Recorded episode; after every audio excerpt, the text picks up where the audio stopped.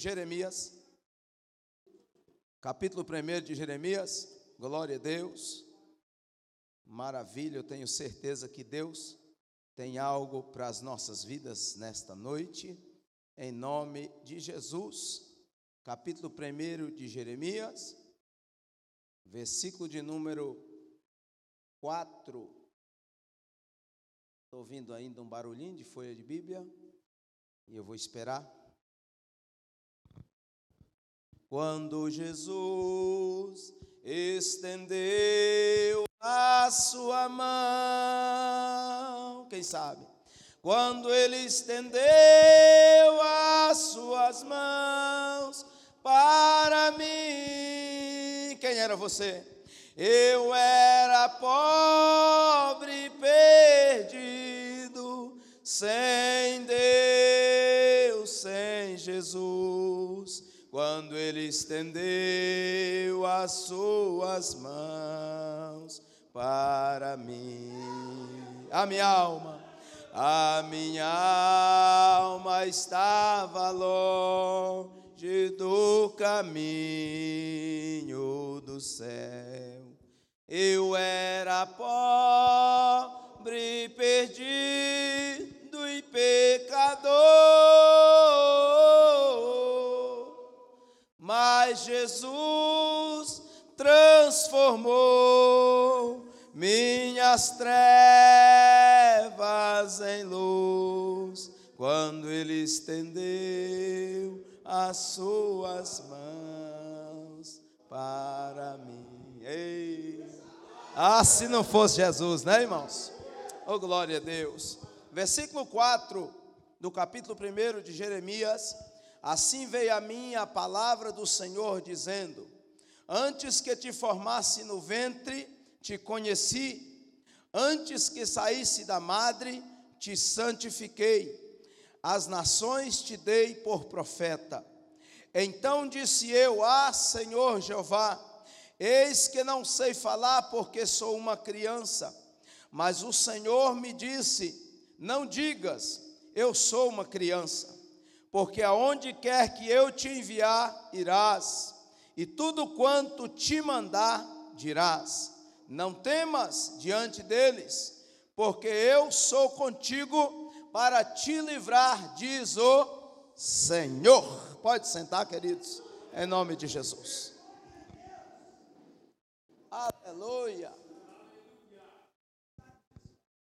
Você pode repetir comigo assim: um projeto um propósito, uma escolha de Deus. Olha para o irmão e profetiza para ele, dizendo: Você é um projeto, um propósito, uma escolha de Deus.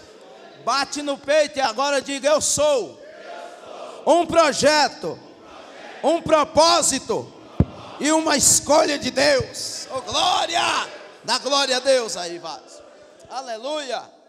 Graças a Deus. Amados, eu quero falar exatamente sobre isto nesta noite. Esse texto que nós acabamos de ler fala do chamado de Deus na vida de Jeremias. Chamado esse que é uma convocação.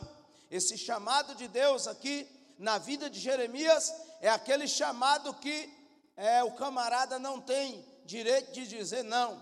Na verdade, Deus está convocando Jeremias, como todos nós aqui fomos convocados um dia. Quem aqui concorda, entendeu que é escolhido de Deus? Levanta a mão assim. Oh, glória a Deus.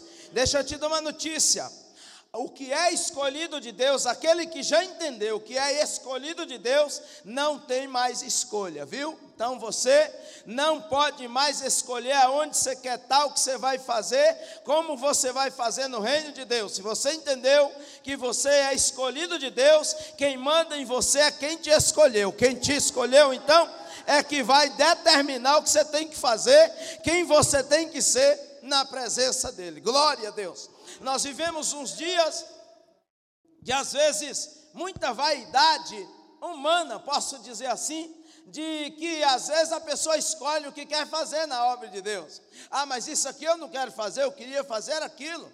Isso, nesse lugar aqui eu não gostaria de ficar, eu gostaria de ficar, era naquele. Irmãos, quem é escolhido não tem escolha, não. Aonde Deus colocar tem que ir. E depois, na casa do Senhor, qualquer lugar é honroso, depende da maneira que fazemos, depende do propósito de Deus na vida de cada um de nós. Então, aonde Deus te plantar, onde Deus te colocar na obra, na casa dele, faça com amor, com alegria e exalte o nome dele naquilo que ele colocar nas tuas mãos, porque o valor é o mesmo. Estando aqui em cima ou lá embaixo, somos servos e somos o mesmo para Deus. Deus então vai falar com Jeremias não só uma vez, mas por três vezes. Até que um dia Jeremias vai dizer que veio a ele a palavra do Senhor dizendo: Antes que eu te formasse no ventre, te conheci. Então eu entendo que Deus, ele projeta o homem, Deus projetou cada um de nós. E o que prova isso? É Gênesis capítulo de número 1, versículo 26, que o homem lá é um projeto ainda antes de Deus fazer, antes de Deus formar o homem, Deus vai projetar o homem primeiro, lá no capítulo 1, versículo 26, e Deus vai dar as características de como o homem seria. Aqui Deus está falando com Jeremias que antes que formasse ele no ventre, Deus já o conhecia. O que é que é um projeto? Um projeto é aquilo que alguém rabisca, alguém faz, alguém pensa, alguém desenha num papel ou, ou marca numa folha, num papel, para que seja executado. Porém, quem desenhou, quem fez, quem projetou, ele consegue ver aquilo que projetou já pronto, ele consegue ver aquilo que ele escreveu, rabiscou, já pronto. Porém, quem recebe não consegue ver. Nós entendemos que quando um engenheiro coloca um projeto de uma construção na mão de um construtor, de um pedreiro que entende de projeto, já o pedreiro olha, quem sabe eu se olhar, eu não vou entender porque eu não conheço de desenho, mas aquele que vai executar a obra, o pedreiro, o mestre de obra, ele olha para aquele desenho, ele olha para aquele projeto e ele já começa a dizer: aqui vai ter ferragem tal, aqui vai ter um banheiro, aqui vai ter uma porta, aqui vai ter uma sacada. Ele começa a, a imaginar isso aqui porque o mestre de obra, ele olha para o projeto de quem projetou e ele consegue ver já pronto da forma é que vai ser aquele projeto. Então Deus está falando com Jeremias que antes que Jeremias saísse do ventre, Deus já o conhecia, porque o Deus que te projetou, o Deus que me fez, ele que nós fazemos antes de nós existirmos. Deixa eu te dizer uma coisa: você existe não é porque tua mãe gostou do teu pai e gerou você. Você existe porque Deus projetou. Não sei de onde tua mãe saiu, nem de onde seu pai é, mas os dois se encontraram, casaram e nasceram você, não pelo projeto do homem, mas pela vontade de Deus, porque Deus projetou a tua vida. Aleluia. Deus te projetou. O salmista vai dizer no Salmo de número 139, a partir do verso 14, ele vai dizer: Eu te louvarei, Senhor, porque de uma maneira tão estranha, tão terrível, eu fui formado. Os teus olhos me viram ainda informe. Olha aí, o que é que Deus está falando com Jeremias e o que é que o salmista vai dizer. E o salmista fala assim: E os meus ossos não te foram encobertos, como quando no oculto eu fui formado. E cada uma destas coisas iam sendo escritas no teu livro dia a dia, quando ainda nenhuma delas existiam. Se isso não é um projeto de Deus, eu não entendi a Bíblia ainda. Deus está projetando e escrevendo. Faz assim com sua mão. Você sabia que esta mão sua direita, ela já foi projetada por Deus para onde ela tocar ser abençoado? Você sabia que o projeto de Deus para essa mão sua é para abençoar, é para onde ela for tocada, milagres acontecer. Aleluia. Quem sabe muitos de nós, como eu, já usou ela para pegar copo de pinga, mas não foi para isso que Deus projetou ela. Quem sabe muitos aqui já usou até ela para usar droga, mas não foi para isso que Deus projetou. Ela foi projetada para o que você faz hoje. Aleluia! Foi para isso que Deus projetou.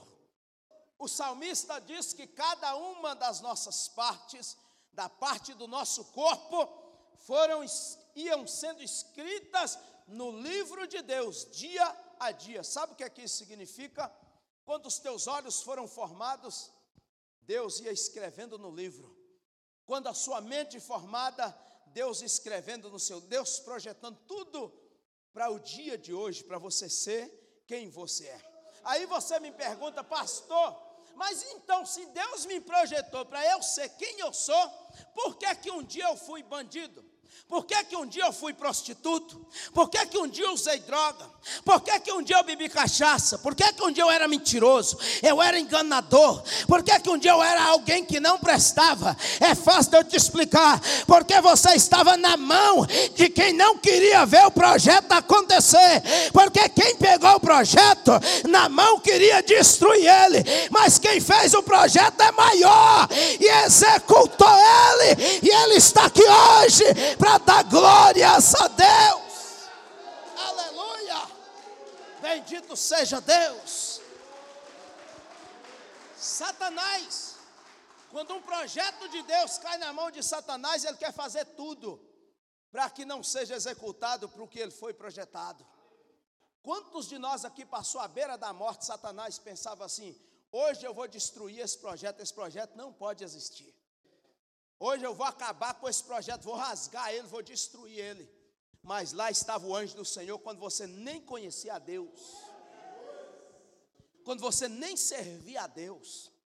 Porque Deus, quando projeta, oh glória, projeto do homem às vezes dá errado. Projeto, quando o homem projeta, às vezes tem que fazer emenda, tem que desmanchar, fazer de novo. Mas Deus não erra, não, amados. Deus não erra. Por isso que nós, servos de Deus, nós não podemos concordar com a ideologia de Satanás. De homem com homem, mulher com mulher, Deus não erra nem projeto, não, amado. É porque ela nasceu no corpo do homem, mentira de Satanás. É porque ele nasceu no corpo da mulher, mentira. Cada uma das nossas partes foram sendo escritas no livro de Deus dia a dia, quando ainda nenhuma delas existia. Deus não esqueceu, não. Ah, eu coloquei a genitária do homem na mulher, esqueci, fiz errado. Jamais. Jamais. Deus não erra. Ele é ele e ela é ela. Oh, glória a Deus. Então, quando o inimigo pega um projeto nas mãos dele, e alguém sempre me falava, eu lá bebendo cachaça, ainda fumando, alguém sempre me falava assim: rapaz, Deus tem uma obra na sua vida e não adianta você correr. Eu até ficava alegre com aquilo, porque eu sentia uma certa proteção de Deus. Ah, já que Deus tem mesmo, então eu posso pintar e bordar, porque já que Ele tem mesmo, sabe, eu, eu ficava pensando nisso. E às vezes eu corria, tinha uma, tinha uma irmã que, meu Deus do céu, quando eu via essa irmã, eu cortava por fora dela, que quando ela olhava, eu dizia assim: já vem ela falar alguma coisa. E ela sempre falava que Deus tinha uma obra na minha vida. Mas o inimigo, a todo tempo, ele quer destruir esse projeto de Deus, esse plano de Deus. Mas glória a Deus que nós fomos alcançados pela misericórdia do Senhor. Aleluia! O projeto de Deus foi executado e nós estamos aqui para a glória do nome do Senhor. Tem muitas pessoas reclamando lá fora, tem muito ser humano que ainda não tem esse conhecimento, ainda não chegou para ele a revelação. E às vezes ele está na perdição, porque ainda não foi revelado no coração dele. Para que, que ele foi projetado? E a gente vê atrocidades aí que o diabo faz às vezes com o ser humano, porque o homem está nas mãos erradas. O homem está na execução errada. Mas nós viemos para a mão de quem nos projetou. Então Deus vai falar com Jeremias. Jeremias é como se Deus estivesse dizendo: Eu estou te conhecendo, Jeremias, não é agora. Eu te conheço antes que você nascesse. Então, amados, eu creio piamente, eu sei que você crê também. Tem muito homem na cachaça, nas drogas, na perdição, na cadeia, que ainda o projeto de Deus vai ser executado na vida dele e ele vai ser salvo para a glória de Deus. Aleluia. Pensa num camarada que eu creio na salvação dele, Fernandinho Beiramar. Por que, que um homem daquele está vivo até hoje, nem a sociedade entende? Por que, que alguém pro, protege um homem daquele, enquanto na mente humana, muitos humanos dizem assim: era para ter matado, para que gastar dinheiro? Mas quem sabe é quem projetou. Por que, que Deus permitiu? Ele sabe. Saulo também não matou muita gente para ser salvo depois. Deus sabe de tudo. Uma coisa eu sei: que o dia que o projeto de Deus for executado conforme Deus projetou na vida daquele homem, ele entra em muitos lugares que nós aqui não entramos. E você vai ver o que é favela. Cair de joelho o dia que Deus salvar aquele homem, encher ele do Espírito Santo. Eu creio piamente na salvação daquele homem. Deus tem um propósito ali. Não é possível. Deus tem um propósito. E Deus então vai falar para Jeremias que antes que ele nascesse da madre, Deus o conhecia. Deus está dizendo para Jeremias: Eu já te vejo, Jeremias, fazendo o que eu te projetei para fazer. Eu já te vejo executando o que eu te projetei para executar. Segunda coisa que Deus vai falar para Jeremias no texto que nós lemos: Antes que saísse da madre, do ventre da sua mãe, eu te santifiquei. Santificação fala de separação. Santo significa separado. Deus está dizendo: Olha, Jeremias, eu te separei, não foi depois que você nasceu, eu te separei ainda no ventre da sua mãe. Ei, acredita ou não, você é separado desde quando Deus te projetou. Aleluia. Desde antes do teu nascimento, Deus já tinha te separado. Oh, glória! Oh, glória a Deus! Levíticos capítulo 20, versículo 26 está escrito: E ser-me-eis santos, separados, porque eu, Senhor, sou santo, separado, e vos separei dos povos para serdes meus. Eita glória a Deus! Você já parou para pensar no meio do povo que você andava? Você já parou para pensar que povo que você fazia parte? E Deus te tirou do meio daquele povo e te pôs no meio desse povo. Deus me tirou do meio daquele povo e me pôs no meio desse. Eu quero ver se você quer voltar para o meio do povo que você andava mais. De maneira nenhuma, porque aqui no meio desse povo é melhor. Você faz parte de um novo povo hoje. Aleluia. Antes que saísse da madre, te separei ou te santifiquei. Isso fala de propósito. Isso fala de propósito. Deus tem um propósito em nos santificar, em nos separar. Por isso que nós temos que esforçar, não para ser melhor do que ninguém, mas para ter uma vida separada com Deus. Ter uma vida para Deus, ter uma vida diferente. Irmão, sabe por quê? Porque nós estamos vivendo num tempo de um evangelho paralelo aí, ó, que parece que não tem diferença se serve a Deus ou se não serve um evangelho da igualdade. Igualdade que eu falo é com o pecado, com as coisas que não agradam a Deus. E Deus nos separou. Nós somos sal da terra e luz do mundo. Nós precisamos ter uma vida separada para Deus, porque as almas clamam lá fora. E não adianta nós dizermos, eu pertenço à igreja tal, eu pertenço ao ministério tal, se não for separado por Deus, não tiver uma vida separada, de nada adianta. O que valida a palavra que eu prego é a minha conduta, irmãos. Não é que a palavra de Deus não tem poder, não é isso que eu estou dizendo, mas a palavra que sai da minha boca, o que valida ela é o meu testemunho. Não adianta eu pregar e sapatear se a minha conduta não condiz com o que eu prego. E nós somos separados exatamente por causa disso. Vai ter lugares que talvez você nunca vai sentar. Vai ter lugares que talvez você nunca vai entrar. Porque Deus te chamou para ser separado, para ser diferente. Isso não nos faz ser melhores, arrogantes com ninguém, mas nos leva a ter uma vida santificada, porque o Senhor nos deu algo que não deu a muitos. Nós somos escolhidos de Deus. Nós somos privilegiados por ser escolhidos de Deus. Pensa você, quem você era, para hoje você estar no lugar que você está. Vê se não é honra que Deus colocou na tua vida. Pensa quem poderia mudar a mente que você tinha, o coração que você tinha, sua maneira de pensar. Imagina se alguém conseguiria mudar isso. Ninguém. E quantos já até disse assim: eu sou assim, vou morrer assim. Vai o quê? O dia que você caiu na mão de Jesus já era. Camarada durão, valentão, cai na mão de Jesus, vira uma manteiga e chora. E chora e baba. Porque sente como uma criança nas mãos do Senhor. Separados. Deus está à procura nessa última hora de homens valentes, homens separados, homens que testemunham a presença de Deus. Foi para isso, foi para isso que Ele nos chamou.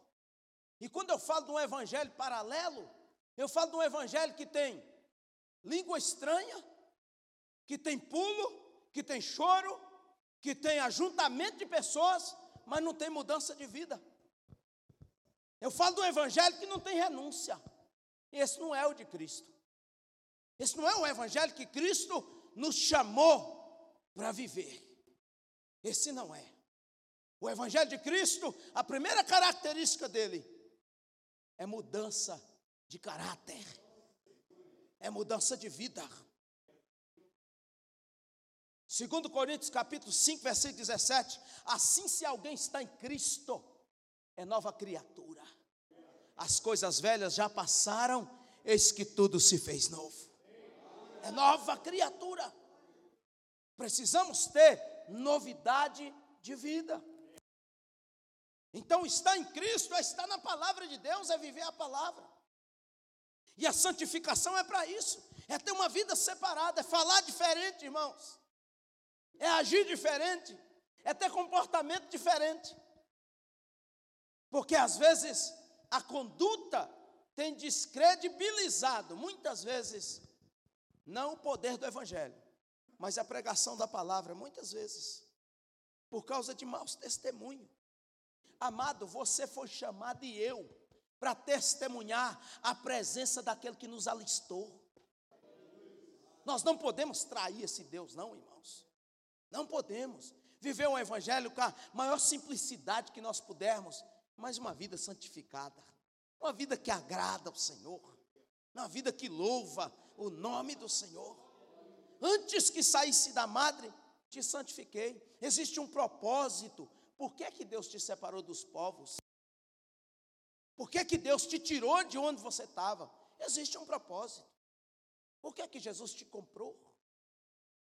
Ninguém compra nada por comprar, não. Alguém tem um propósito. Jesus te comprou e me comprou com um propósito. É o que ele diz para Jeremias. Antes que saísse da madre, eu te santifiquei. Terceira coisa que ele fala para Jeremias: As nações eu te dei o profeta. Isso é uma escolha de Deus. Aqui fala de uma escolha. O Deus que fez, o Deus que projetou, o Deus que santificou, agora a escolha não é sua, nem minha, é dele. É ele que escolhe o que você tem que ser. É ele que escolhe o que é que eu vou ser. Tem pastores aqui que nunca pensou ser pastores, como eu. Eu nunca pensei. Só que parece que quando a gente envolve na obra de Deus, porque nós só sabemos o que Deus quer conosco quando nós nos dispomos na obra de Deus. Tem gente que tem 10 anos que está esperando o que é que Deus vai fazer com ele, mas não dispôs ainda. O dia que se dispor, pode ter certeza que o Espírito Santo vai te colocar no lugar que ele te quer. mas dispõe. Pastor, mas eu não sei fazer. Mas ele sabia que você não sabia e te chamou, ele te ensina. Ele te dá graça, ele te ajuda. Se você esforçar, ele te ajuda. Então nós temos que dispor, dizer: Deus, eu estou aqui, me usa para alguma coisa. Você não foi chamado para sentar na igreja e assistir culto e ir embora, não. Foi chamado para trabalhar para o Senhor. Deus te projetou para isso. Quando nós compramos algo na loja, no supermercado, em qualquer lugar, você tem um propósito: vou comprar essa caixa porque eu vou usar ela. Eu vou comprar essa roupa porque eu vou vestir ela para tal fim. Quando o Senhor também te comprou, te chamou, te escolheu, Ele tem um propósito. Mas é preciso dispor, e dispor para fazer a obra de Deus, a gente tem que estar disposto a deixar o nosso tempo para viver o tempo do Senhor. Às vezes tem a hora que a esposa vai dizer assim: vamos no shopping. Não dá, minha filha. Tem que fazer a visita. Outro dia nós vamos. É gastar o seu tempo. É entender que quem te santificou tem um propósito na sua vida. Não deixa o tempo ir passando. Não deixa o tempo ir passando. Porque tudo tem o seu tempo determinado. Eclesiastes capítulo 3. E diz que é um tempo para todo o propósito debaixo do céu. Está vendo? Está vendo que dentro desse tempo determinado existem frações de tempo? Existem frações de tempos determinados para cada propósito? Então, se Deus tem um propósito com a sua vida e com a minha, ainda esse mês, não deixa para o que vem, senão o propósito desse mês passa. O tempo vai passando. O relógio da vida nosso está rodando, está girando. E Deus nos chamou para que façamos a vontade dEle. Deus está dizendo para Jeremias: As nações eu te dei por profeta. Jeremias, filho de sacerdote. Automaticamente, filho de sacerdote não é profeta. Filho de sacerdote é sacerdote. Sacerdote ensinava seus filhos e na falta do pai, o filho subia. O filho ocupava o lugar do pai. Jeremias nasce e talvez até pensa na sua cabeça que ele ia ser sacerdote. Mas Deus tinha escolhido ele para ser profeta. E às vezes, quando a gente vai pensar na situação do sacerdote e do profeta, ser sacerdote às vezes era até melhor. Por quê? Porque o sacerdote, a função dele era diferente do profeta. O sacerdote era o que recebia do povo e apresentava a Deus. O profeta era diferente, ele recebia de Deus e apresentava para o povo, entregava para o povo. Então, ser sacerdote é alguém que recebia o povo aqui, no templo. Ser profeta, agora tem que sair do templo e ir atrás do povo. E tem uma coisa: o povo, quando vinha até o sacerdote, o povo já vinha crendo que o sacerdote era homem de Deus. Então, agora, o que o sacerdote dizer, eu acredito, porque o sacerdote é homem de Deus. Só que o profeta é diferente. Se o sacerdote convidasse alguém e alguém viesse no templo, o sacerdote já estava trazendo as pessoas para a presença de Deus. Se você convidar alguém para vir na igreja e esta pessoa aceitar o convite, você já está trazendo a pessoa para a presença de Deus. De, cabe a ela querer a presença ou não, mas que ela veio, ela veio. Aonde Deus está. Mas ser profeta é diferente, porque levar Deus para o povo, Deus tinha que estar comigo. Deus tinha que estar com o profeta.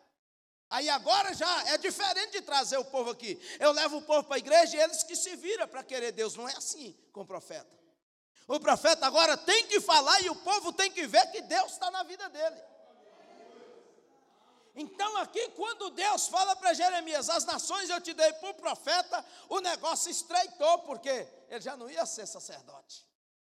E aí, às vezes, muita gente perde de ser usado por Deus, que está escolhendo o que fazer na obra do Senhor, quem ele quer ser. Aqui, ó, quem me projetou e te projetou é o dono da nossa vida. Muitos de nós dizemos que somos vasos na presença de Deus, e somos mesmo. Só precisamos entender uma coisa: o vaso tem um dono e o dono põe aonde ele quiser. O vaso não manda em si mesmo. É o dono é que manda, é o dono é que decide. Você pode até achar que o vaso fica mais bonito aqui, mas se o dono do vaso quiser ir lá na porta, é lá que ele vai agradar o dono. Então não adianta nós escolhermos o que fazermos na obra de Deus e aonde vamos estar. Então, Deus fala para Jeremias: As nações eu te dei por profeta. O que, é que Deus está dizendo para Jeremias? Já tem pessoas te esperando. Já tem gente que será salva. Isso aqui é muito pesado para nós. Já tem pessoas que será salva através da sua vida. Está vendo por que, que nós não podemos parar? Você sabia que tem pessoas para chegar no céu através da sua vida? Tem gente que não é eu que vou ganhar para Jesus, é você. Você sabia que tem pessoas que vai sair da cachaça através da sua vida? Pessoas que vão ser libertas das drogas através da sua vida. Deus me projetou de uma forma e te projetou de outra. Até a sua maneira de falar é diferente da minha, seu comportamento é diferente do meu. Deus te projetou para ganhar alguém através da sua vida. As nações eu te dei para o profeta. Deus não dá escolha aqui para Jeremias mais. Ele não tem escolha. Tem pessoas, tem almas clamando através, pela presença de Jeremias. Tem almas nas trevas aqui, acorrentadas, que depende do id de Jeremias. Depende que Jeremias vai. E aí nós precisamos entender uma coisa, porque Satanás vai batalhar contra as nossas vidas. O diabo vai batalhar para que você não exerce isso aqui que Deus te chamou para exercer. A meta do inimigo é atrapalhar aqueles que foram escolhidos por Deus para esta grande obra aqui mesmo você sendo cheio do Espírito Santo, vai ter alguém se opondo.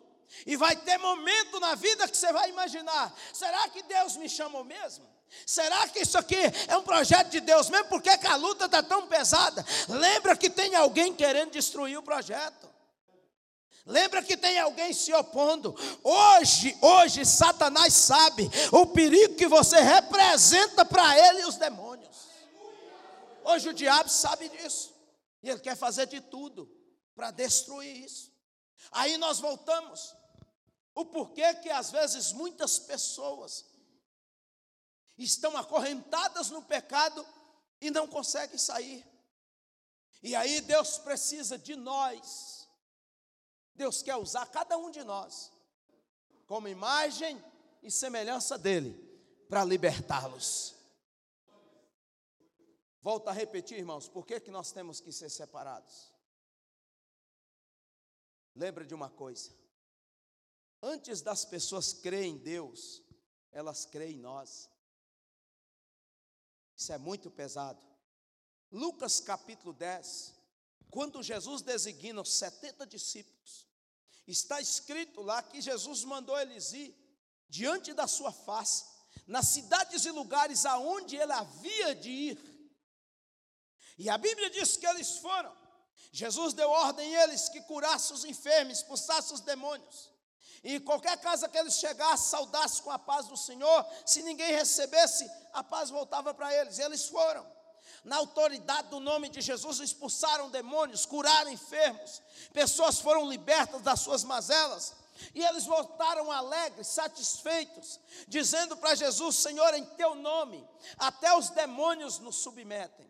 Jesus disse assim: Não alegrais, porque os demônios vos submetem. Alegrai-vos antes, porque o vosso nome está escrito no livro da vida. O que é que isso me chama a atenção?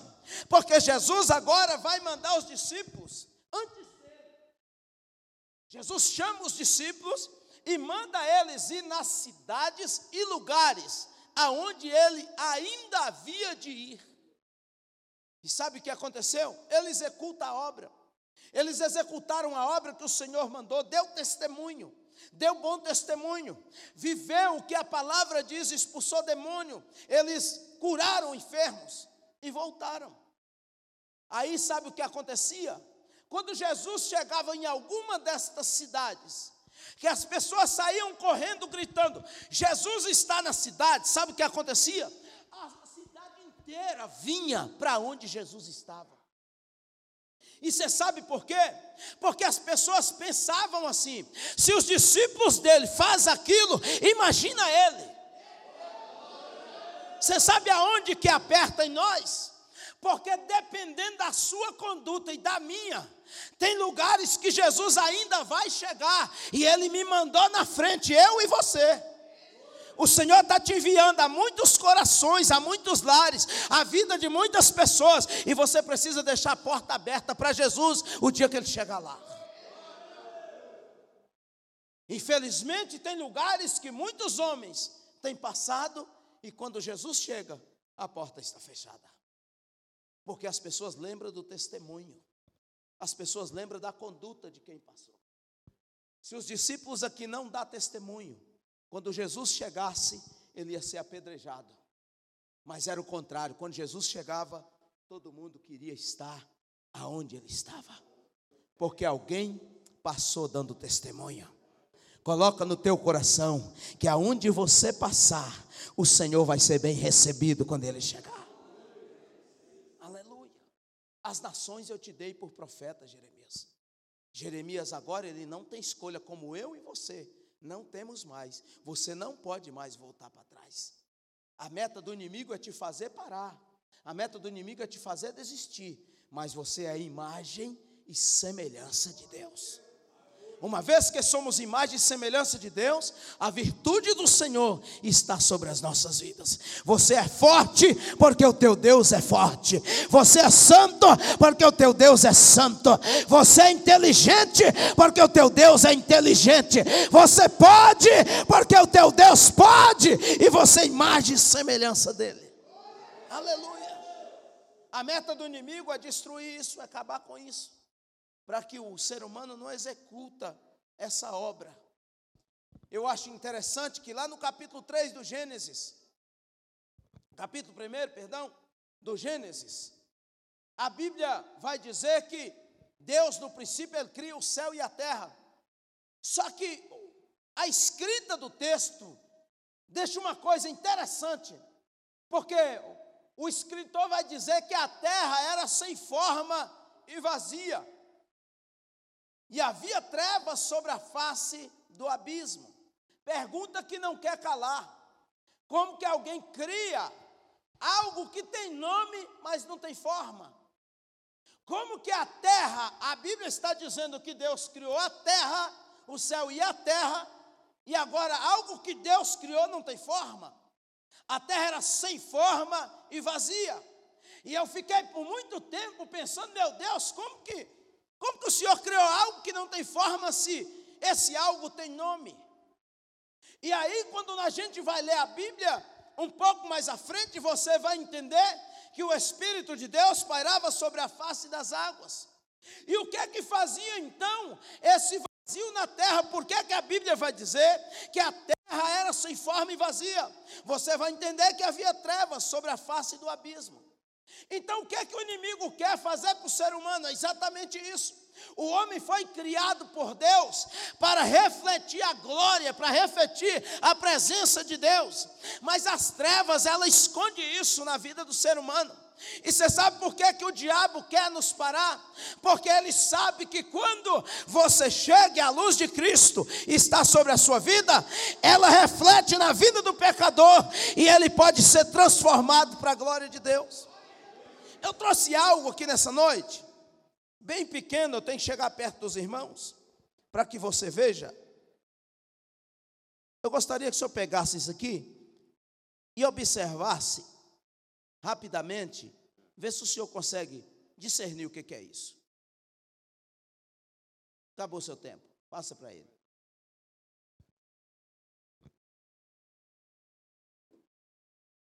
Não, então passe para cá. É algo muito pequeno. Parece uma pedra de minério.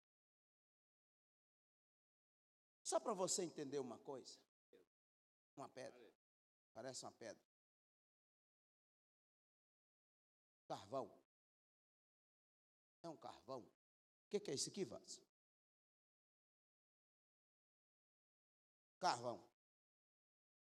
Põe esse óculos aí que o senhor vai saber agora, quer ver?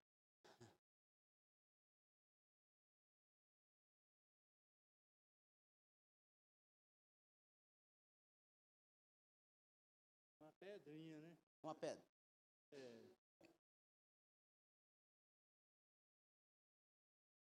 Esse homem aqui conhece, quer ver?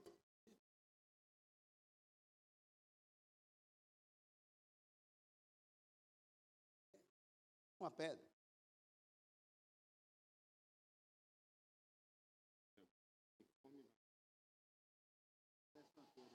Parece?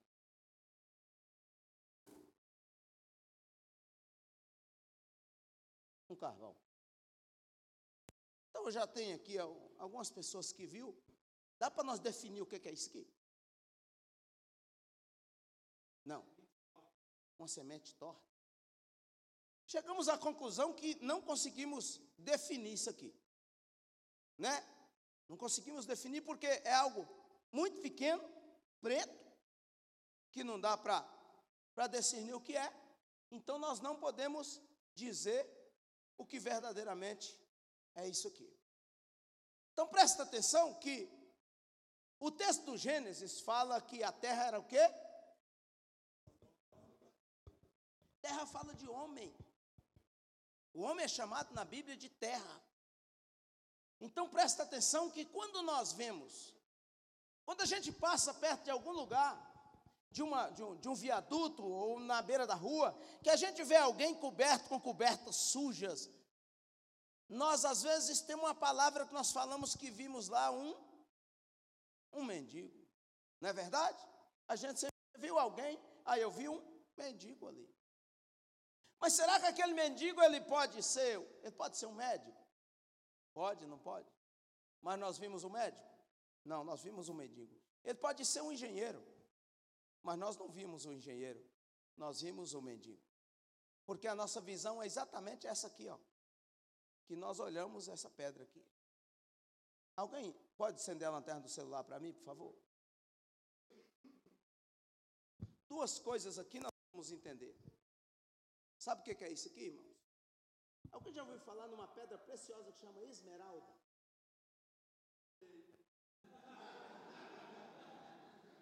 Ele falou que parecia uma pedra, uma pedra preciosa. É, uma pedra preciosa.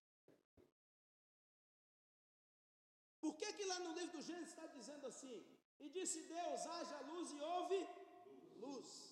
Aí você não vai encontrar a terra ganhando forma na Bíblia. A terra só vai aparecer. É exatamente isso aqui, ó. Aqui, ó. Isso é uma pedra chamada esmeralda, uma das pedras mais caras do mundo. Isso é uma esmeralda. Tá dando para ver?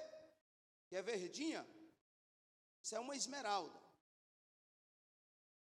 Porém, ela só é vista que ela é uma esmeralda aqui, ó. Isso aqui é para você entender que o mundo te via assim quando você estava lá nas drogas. Ó. Era dessa forma que nós éramos. Ó. Se alguém perguntar, você conhece o Marconi? Conheço um cachaceiro.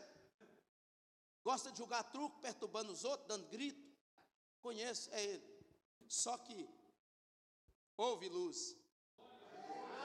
Viu? Na sua vida, a luz chegou e hoje você é revelado quem você já era. Você já era o que você é hoje.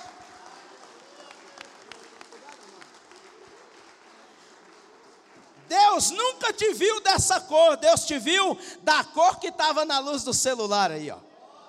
Deus nunca te viu como o mundo te via, porque Ele te projetou dessa forma que foi vista na luz aqui. Então, para o mundo você era, quem sabe, maconheiro perdido, mas para Deus você já era pastor, que ia estar aqui hoje, glorificando o nome do Senhor. Para Deus você já era servo dele que está aqui hoje.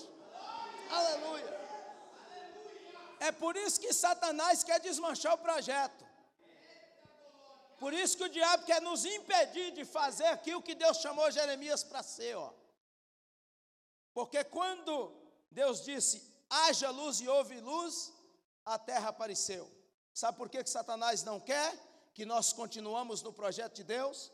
Porque o dia que você chegar, a luz de Cristo está em você e ela entrar no mendigo, vai ser revelado quem ele é.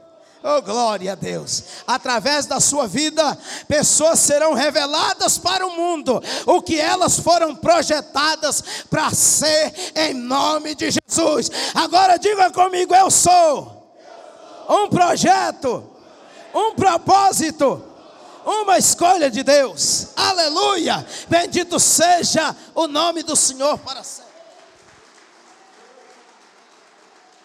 Aqui eu encerro. Quando Adão cai, quando Adão cai e Deus dá para Adão a sentença, quando Deus dá a sentença para Adão e amaldiçoa a terra, para Satanás já era, o homem ia ser a pedrinha preta que nós estávamos vendo para sempre. Porque o homem rompeu a palavra, quebrou o pacto, aliança com Deus, e agora, na visão de Satanás, já era para o homem. Só que Deus prometeu. oh, glória a Deus. Gênesis capítulo 3, versículo 15. Ele vai dizer para a serpente: Porém, inimizade entre ti e a mulher, entre a sua semente, falando semente da serpente, e entre a sua semente, segunda semente, semente da mulher. oh, glória. Isaías capítulo 7, versículo 14.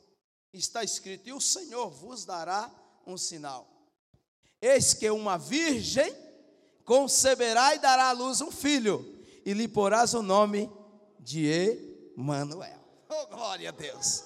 Ali Deus anuncia que o homem, o homem perdido, o homem que Satanás conseguiu arruinar a vida dele lá atrás, desse mesmo homem ia nascer alguém ia dessa mesma mulher ia nascer alguém que Deus ia levantar, aleluia, e era o próprio Cristo que está sendo anunciado. Jesus disse assim: Deus disse lá em Gênesis: Este te ferirá a cabeça, e tu lhe ferirás o calcanhar. Está dizendo que ia nascer da mulher, alguém que ia subir na cruz do Calvário, ia pisar na cabeça de Satanás, dando vitória para estes homens aqui nesta noite, para a glória de Deus.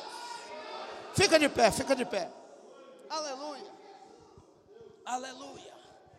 Não arreda o pé, meu querido. Você foi chamado. Você foi escolhido, projetado por Deus. O projeto de Deus na sua família vai dar certo. Projeto de Deus para o teu ministério vai dar certo o projeto de Deus para a salvação daquele que você está orando vai dar certo para a glória de Deus. Aleluia. Oh, glória a Deus. Vai dar certo.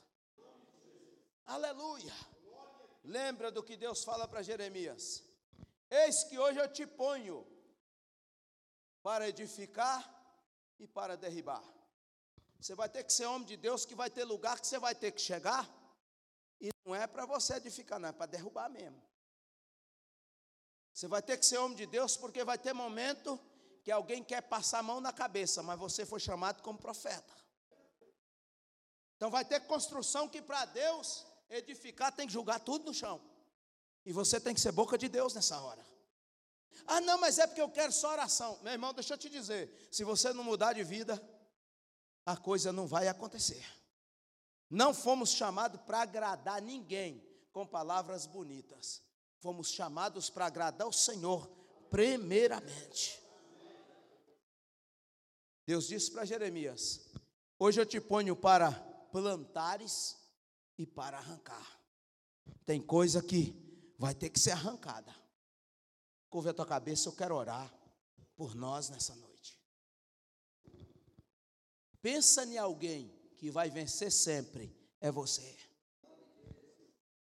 Pensa em alguém que veio para dar certo. Pensa em alguém que Satanás quer até, às vezes até quer dizer que não vai dar certo, mas vai dar, porque quem projetou não erra.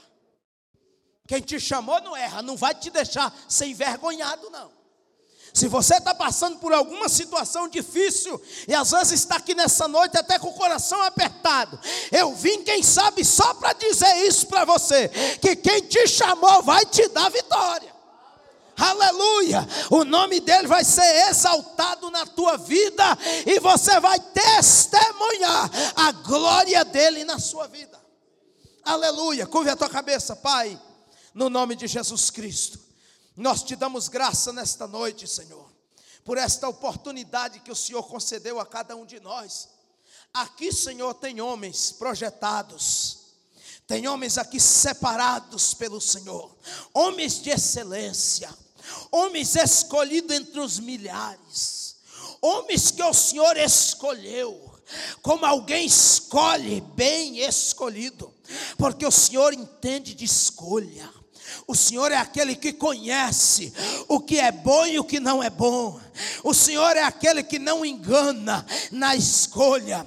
E esses homens são homens separados, lapidados pelo Senhor, para refletir a tua glória. E nesta noite eu faço uma oração: que aonde estes homens botaram a planta dos pés, que o Senhor seja com eles. Aonde esses homens estender as tuas mãos, invocando o teu nome, Senhor, que o Senhor dê vitória a cada um deles. Pai, quando a palavra do Senhor sair da boca destes homens, para o que ela foi preferida, que o Senhor faça acontecer, Pai, para a glória do teu santo nome. Guardes esses homens debaixo das tuas mãos, protege eles, ó Deus, de todo laço do inimigo.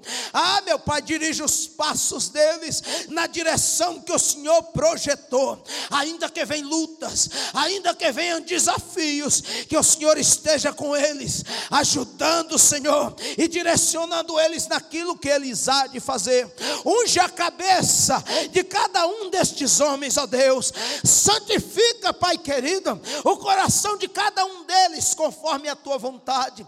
E que estes homens, ó Deus, por onde eles passar, que o mundo possa ver, Pai querido, que ali vai um homem de Deus, que ali tem um santificado, ungido, um separado do Senhor, e que a família destes homens seja modelo, Pai querido, para que outras famílias sejam abençoadas.